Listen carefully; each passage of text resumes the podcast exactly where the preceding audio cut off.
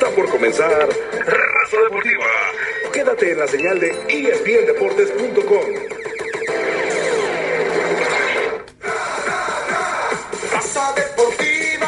¿Qué tal amigos de Raza Deportiva? Bienvenidos a este podcast de lunes. Un podcast que a pesar de que no hay jornada del fútbol mexicano, hay muchísimos temas para platicar, algunos agradables, otros no tanto, y uno de ellos sin duda realmente para lamentarlo. A ver, arranquemos con esta final del fútbol sub-17, en el cual la selección de México por momentos estuvo al tú por tú, muy poco, cierto, al tú por tú con la selección de Brasil, pero tomó la delantera. Con el gol de Brian González se puso adelante en el marcador, después llegaría un gol que para algunos no fue penalti, para otros sí mereció ser marcado como penalti y que de esta manera igualó el marcador. Ojo con esto, de acuerdo a la regla, podría decirse que es totalmente legítima la marcación del penalti. De acuerdo a la regla, sería totalmente justificado o justificada la decisión del VAR de llevar la pelota para Brasil al manchón penalti. Sin embargo, las acciones del partido, el rumbo del juego, nos dejó en claro que la primera reacción del árbitro fue dejar seguir la jugada. Lo curioso fue que después vino la llamada de atención del draft. Desde una de las tomas queda claro que el jugador hace una de las eh, mejores versiones que alguna vez le hemos visto a Neymar. Es decir, aprovechar la barrida de, del adversario y dar el saltito como si hubiera sido herido por un rayo o prácticamente le hubieran cercenado una de las dos piernas o ambas tal vez.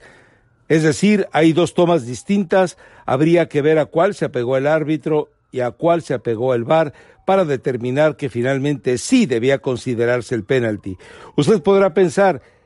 ¿es que acaso el VAR se vio subyugado, sometido, impresionado por la localía de Brasil? Sin duda eso cabe, sin duda cabe eh, la explicación, sin duda cabe la sospecha, porque a final de cuentas recordemos que lamentablemente los árbitros en el mundo,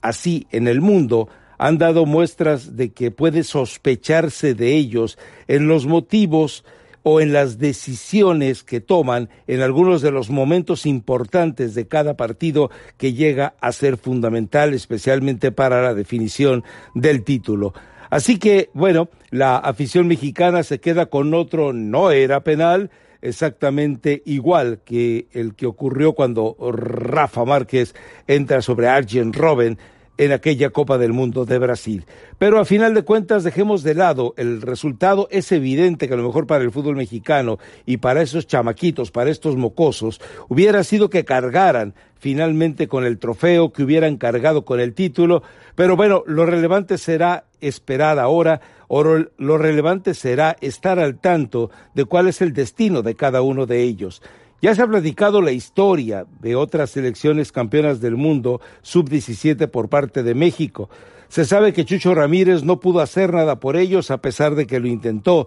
Se sabe que a final de cuentas con el Potro Gutiérrez pasó lo mismo, que pretendió mantenerlos alejados de todas las tentaciones, de todas las presiones, de todas las circunstancias que eventualmente iban acechando, esas sirenas de la tentación, esas sirenas que generalmente se presentan para tratar de inestabilizar al futbolista, especialmente cuando se tienen 17 años de edad. Y hay que recordar que aunque no sean parte de esas sirenas, pero sin duda sí son parte del problema, a veces los padres de familia se sienten con la autoridad absoluta, con el derecho absoluto, con la sapiencia absoluta, con el conocimiento absoluto y como si tuvieran la experiencia para a partir de ellos también saber dirigir a sus propios hijos. Lo cierto es que llegó el momento de ver si esta vez el fútbol mexicano está preparado para saber acoger, para saber arropar, para saber llevar a un grupo de futbolistas que les podemos considerar o se les puede considerar, considerar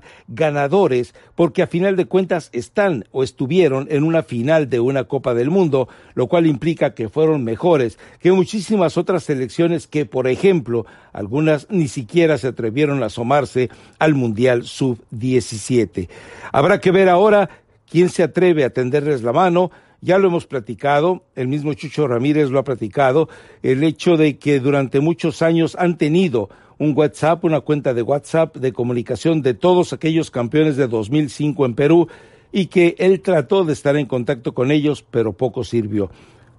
El mismo Potro Gutiérrez también se mantuvo en esa constante comunicación, tratando de ayudar, tratando de orientar, tratando de opinar, tratando de dar un punto de vista sobre cómo debían de manejarse las cosas. Sin embargo, ni el Potro Gutiérrez ni Chucho Ramírez lograron conseguirlo. Entendamos algo, en este momento, más allá del resultado, ya los padres están preocupados por el futuro de sus hijos. Ya hay promotores acercándose sin duda a estos futbolistas para tratar de colocarlos. Y los que primero deberían de acercarse son los directores técnicos de cada uno de los equipos a los que pertenecen. Y los que también deberían de inmediato acercarse son los directivos que lejos de pensar en lucrar con su carta,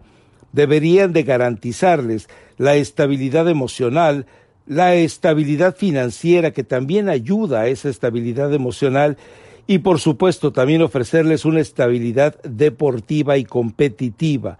No como pasó aquella vez con el Tuca Ferretti cuando le preguntaron por Jonathan Spiricueta, campeón del mundo sub-17, y dijo que no iba a jugar ni madres. Textualmente, así lo dijo, textualmente, así lo tengo que citar. Así que el desafío importante para ellos viene por delante, que tengan la madurez, que estén unidos entre ellos, que el Chima Ruiz encuentre la capacidad también de acercarse y por supuesto, sobre todo, ojalá que haya alguna manera de blindarlos por parte de la Federación Mexicana de Fútbol, porque después de ser subcampeones, que insisto, es un fracaso apegado a la definición de la palabra misma, es un fracaso, porque eso significa estrictamente después de que no se consigue un objetivo, pero a final de cuentas no, el que sea un fracaso no los convierte a ellos en fracasados.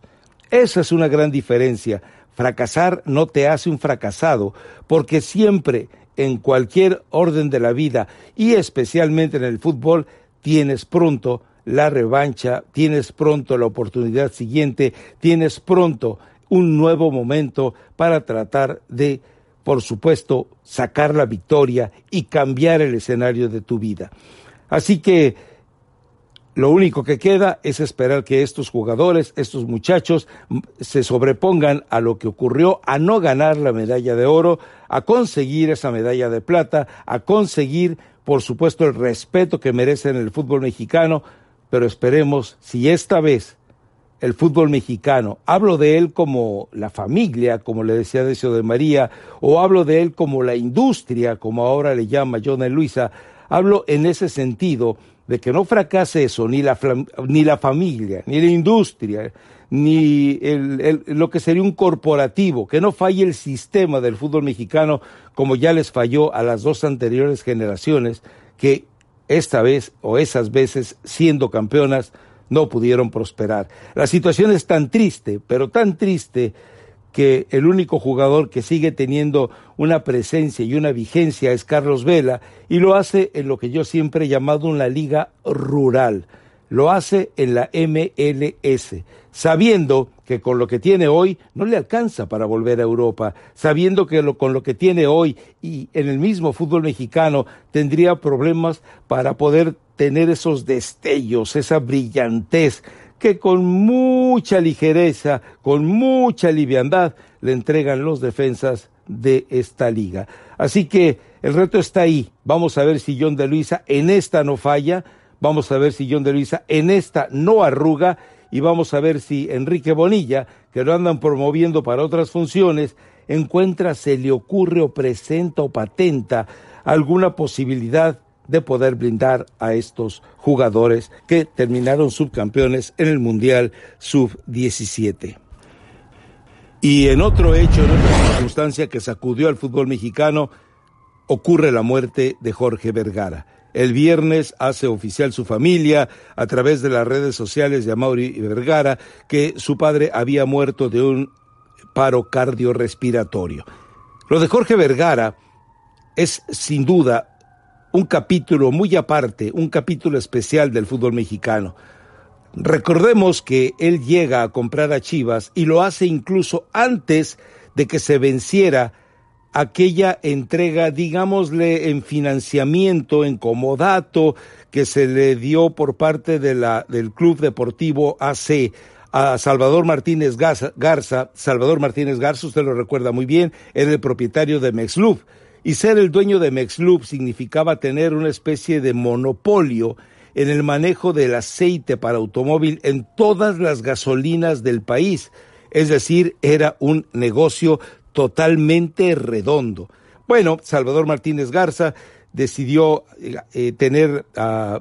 una especie de servicio especial para el Guadalajara, con una renta, con la garantía de darle títulos. Es decir, Salvador Martínez Garza, como buen Chiva, tenía muchos sueños puestos en el trabajo que debía hacer con el equipo. Inexperiencia, abuso de, de promotores, abuso de directivos, de otros equipos, abuso de directores técnicos, se fueron cebando sobre Salvador Martínez Garza. Recordemos que él le entrega a Chivas o lo devuelve al Club Deportivo AC,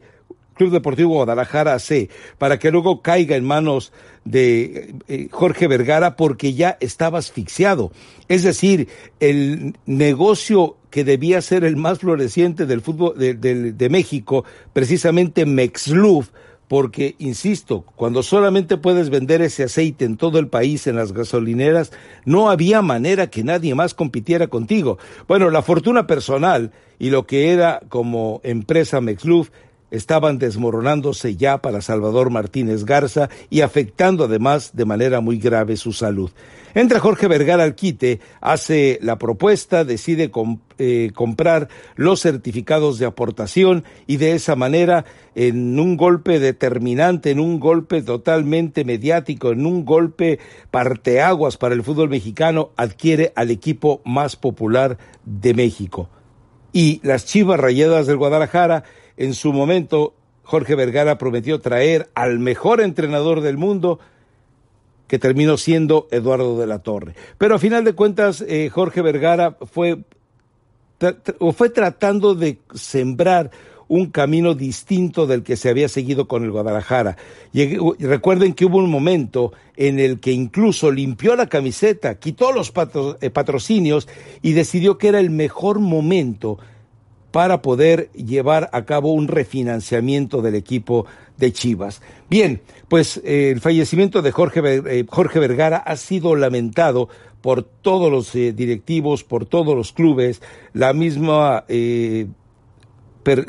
personas que en algún momento ya estuvieron vinculadas al Guadalajara se acercaron de una u otra manera para dejar en claro que había sido un líder, había sido un ejemplo, había sido un motivador, había sido un hombre que marcó la vida de ellos y tal vez la más emotiva de las misivas que se enviaron a, a la familia de Jorge Vergara fue precisamente la de Matías Almeida. Pero más allá de que los clubes estuvieron eh, de una u otra manera solidarizándose con la familia por esto que consideran o consideraban en su momento una gran pérdida para el fútbol mexicano, lo cierto es que Jorge Vergara dejó muchos beneficios, recordemos, él fue el primero en erradicar los dobles contratos, él fue el primero en erradicar eh, la, la reventa, él fue el primero en cotizar a Chivas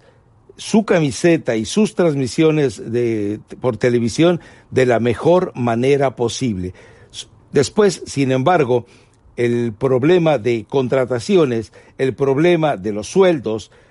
empezaron a generar, ambas situaciones, empezaron a generar también conflictos financieros. Angélica Fuentes en algo de lo que tiene razón y no hay manera de negarlo, es que llegó a darle orden, a darle sentido, a darle estructura para que el Guadalajara empezara a ganar dinero y no empezara a haber fugas dentro de su sistema. Lamentablemente, y esto lo dijo el mismo abogado de Jorge Vergara, después, eh, lamentablemente, Angélica Fuentes quiso apoderarse del equipo, eh, se le acusó en su momento por parte del abogado de Jorge Vergara de cierta sospecha de que había estado tratando de envenenar lentamente al mismo Jorge Vergara, y bueno, ya después con todo el zafarrancho legal que usted conoce, porque supuestamente no solamente tomó algunas o numerosas obras de arte de mucho valor, sino que también algunos inmuebles eh, se metió también a tratar de poner bajo su nombre algunos eh, bienes, algunas bienes raíces y también, por supuesto, otro tipo de fugas financieras de las cuales se le ha ido acusando y que a final de cuentas terminaron en desestimiento alguna de ellas porque Jorge Vergara lo único que pedía era poder seguir viendo o volver a ver a sus hijas que se habían ido a radicar a Texas con Angélica Fuentes. Ahora lo que viene para el Guadalajara con el fallecimiento de Jorge Vergara es muy complicado. A Mauri Vergara le hizo la promesa a su padre de que rescataría el equipo. El cambio absoluto, el cambio radical, el cambio importante que se está dando con la llegada de Ricardo Peláez puede ser parte de que cumple esa promesa. Aparentemente habrá dinero para los refuerzos, para la cantidad de refuerzos que se estarán vinculando al Guadalajara. La última información que circuló es que aparentemente, y es algo positivo, Luis Fernando Tena eh, consideraría seguir en el equipo o prácticamente seguiría en el equipo, especialmente porque el acercamiento entre Tena y Peláez ha sido bastante bueno para las dos partes y esto evidentemente cuando haya armonía entre dos gentes de fútbol como Tena y Peláez, bueno, pues entonces evidentemente es de esperarse que las eh, aguas tomen un cauce favorable. Ojo, no hay que olvidar, lo primero que debe de combatir eh, Ricardo Peláez es evitar la intromisión de Carlos Hurtado. Ahora, ojo con esto, ya alguna vez lo habíamos platicado en raza deportiva. Se viene un momento complicado, porque más allá de todo lo que sea eh, dictaminado por el testamento de Jorge Vergara, se va a venir, pero de inmediato, la contraofensiva de Angélica Fuentes. Recordemos, ella tiene un enorme poder político y financiero en Ciudad Juárez y podemos decir que en todo Chihuahua y seguramente con las grandes conexiones en orden legal en diferentes órganos jurídicos que tiene la familia, todo este tipo de situaciones de contragolpe, de contraataque, de revancha que estará tomando contra eh, el grupo Vergara, estoy hablando de Amauri, sus hermanas y seguramente Pepe, el hermano de Jorge, irá contra ellos para tratar de recuperar todo lo que pueda. E incluso recuerde usted algo, ella había exigido y había pedido por trámites legales, había hecho la exigencia de que ella tenía derecho a tener posesiones sobre el equipo de Chivas.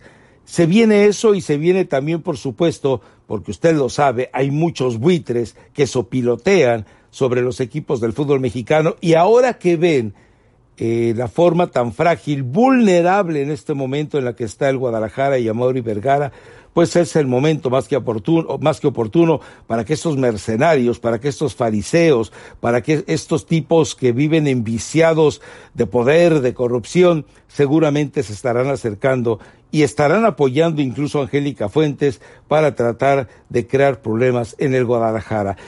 Amaury Vergara no solamente tiene que ser capaz de manejarlo al equipo, sino también tendrá que ser muy cauteloso en la manera en que pueda manejar OmniLife, porque también hay que recordar, el grupo de OmniLife tiene a varios apostadores o a varias personas que quieren entrar al mejor postor desde dentro de la organización por tomar el control. No será fácil pues para Mauri Vergara, pero recuerde que ya alguna vez los clubes se habían solidarizado, los clubes habían eh, formado un frente común de acuerdo a lo que les había pedido la Federación Mexicana de Fútbol por orden de Emilio Azcarra Gallán, de que en los momentos difíciles por la enfermedad de Jorge Vergara, la enfermedad terminal de Jorge Vergara, era el momento de a uno de los suyos, a uno de los compañeros, a uno de los socios, a uno de los personajes importantes del fútbol mexicano, había que protegerlo y blindarlo de manera que todas las acciones de Angélica Fuentes no terminaran haciéndole daño. Pero ojo, insisto, en cuanto se rinda el homenaje el próximo fin de semana a Jorge Vergara en el Estadio Acron, después de eso, en cuanto empiece de una u otra manera a desaparecer el luto, a desaparecer esa eh, pausa compasiva que genera el fallecimiento de alguien en la familia Vergara, bueno, después seguramente todos estos opilotes y buitres que les menciono estarán saltando sobre Chivas y sobre el hijo Amaury Vergara. Y para cerrar este podcast de raza deportiva, podemos meternos con la selección mexicana de fútbol. Consigue la victoria sobre Panamá, lo consigue de manera cómoda, lo consigue sin hacer un desgaste exagerado, lo consigue controlando el partido, lo consigue dándole la razón a Geraldo Tata Martino que dice tenemos una idea de juego y a pesar de que hagamos cambio de jugadores, la estamos controlando, la estamos dominando y la estamos imponiendo. De esta manera México eh, pues prácticamente pretende perfilarse algo que ya le habíamos platicado hace tiempo. La meta del Tata Martino es que el equipo termine entre los diez primeros de la clasificación de FIFA. Para esto tendrá que seguir teniendo una serie de partidos amistosos con rivales de mayor nivel que los que normalmente enfrenta en la Liga de Naciones de CONCACAF o los que estará enfrentando en el hexagonal, porque esa es la única manera de que puede meterse entre los diez primeros para poder eh, tener esa presencia de ser tomado en cuenta para ser cabeza de grupo, cabeza de grupo de la próxima Copa del Mundo que tendrá como sede Qatar. Raúl Jiménez sigue siendo jugador importante, Pizarro demuestra que cuando quiere, que cuando puede, es un jugador de otro nivel, pero todavía hay mucho trabajo por delante, sobre todo recuerde algo, se le ha criticado a Martino que marca con mucha juventud estas convocatorias. Gerardo Tata Martino está preparando una selección con una estructura, con una columna vertebral para que precisamente esa selección dispute los Juegos o el preolímpico de los Juegos de Japón, eh, que tendrá lugar en marzo en Guadalajara, lo dispute para ir tomando forma. De hecho, ya se lo hemos platicado con mucha eh, anticipación, Gerardo Tata Martino será eh, prácticamente el tutor de la selección preolímpica y el tutor de la selección que iría a los Juegos Olímpicos. Evidentemente usted va a decir, bueno, y Jimmy Lozano, bueno, a él lo tienen estrictamente como el hombre que también debería servir para aprender algo con Tata Martino para que a futuro él se haga cargo de todas las selecciones menores. Veremos si Jaime Lozano logra entender esta gran oportunidad que se le presenta. Pero bueno, ahora eh, México solamente tendrá que resolver el trámite ante, Bermuda, México solamente tendrá que prácticamente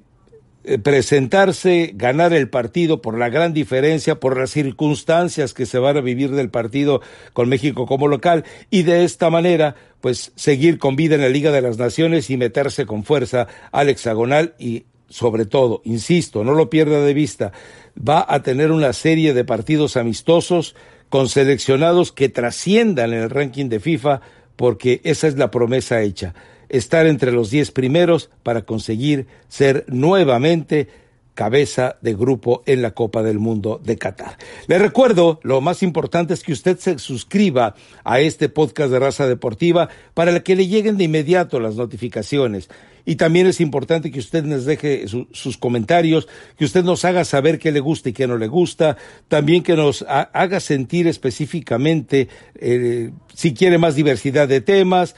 en fin, todo lo que usted quiera, apórtelo a través de los comentarios en este podcast. Y por otro lado, le recuerdo que este podcast no solamente estará disponible en esa área de ESPN, sino también en los podcasts de Apple, lo puede escuchar también a través de TuneIn, a través de Spotify, es decir, hay una gran cantidad de plataformas como la de Google, en la cual usted puede encontrar este podcast de Raza Deportiva. Lo esperamos el viernes, posiblemente ya para que usted esté tranquilo y feliz. Tengamos a Elizabeth Patiño y nos vamos a meter de lleno en la última jornada de la fase regular de este Campeonato Mexicano Clausura 2019. Que tenga usted un excelente día y hasta la próxima.